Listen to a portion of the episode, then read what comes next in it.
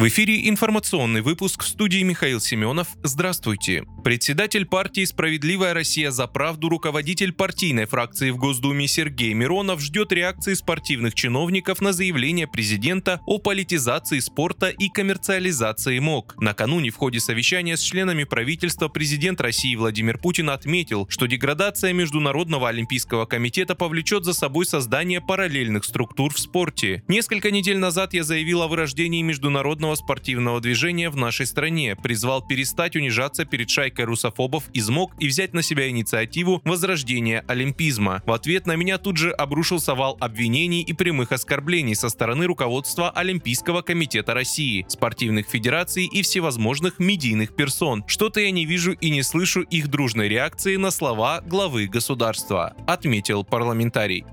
В ночь на пятницу киевским режимом была предпринята очередная попытка террористической атаки с применением беспилотного летательного аппарата на объекты на территории Москвы и Подмосковья. Об этом в телеграм-канале сообщает Минобороны России. В ведомстве уточнили, что атака была предпринята около 4 часов утра. После воздействия по дрону средствами противовоздушной обороны беспилотник изменил траекторию полета и упал на нежилое здание в районе Краснопресненской набережной. Жертв и возгораний нет, подчеркнули в Министерстве обороны обороны.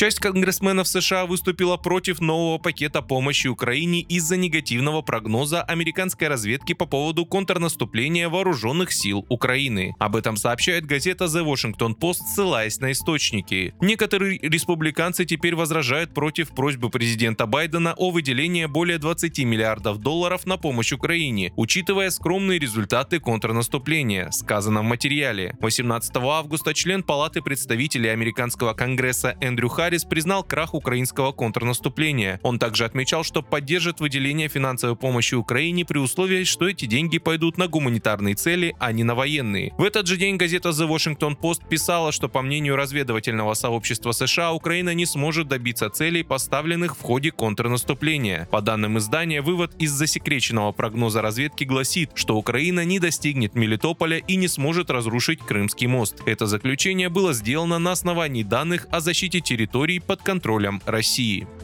Российские войска не стали штурмовать Киев из опасений гибели большого числа людей, заявил белорусский президент Александр Лукашенко в интервью украинской журналистке Диане Панченко. Видеозапись размещена на YouTube. На Украине все уверены, рассказала журналистка, что президент Владимир Зеленский защитил Киев. Белорусский президент назвал это мнение сказкой и не больше того. Он рассказал о разговоре на тему штурма столицы Украины с российским коллегой Владимиром Путиным. Лукашенко указал ему на необходимость взять Киев для завершения конфликта. На это Путин заверил, что это можно сделать немедленно, мгновенно, но погибнет огромное количество людей. По утверждению Лукашенко, украинские войска прятались за детсадами и больницами. С этим была связана точечная операция России.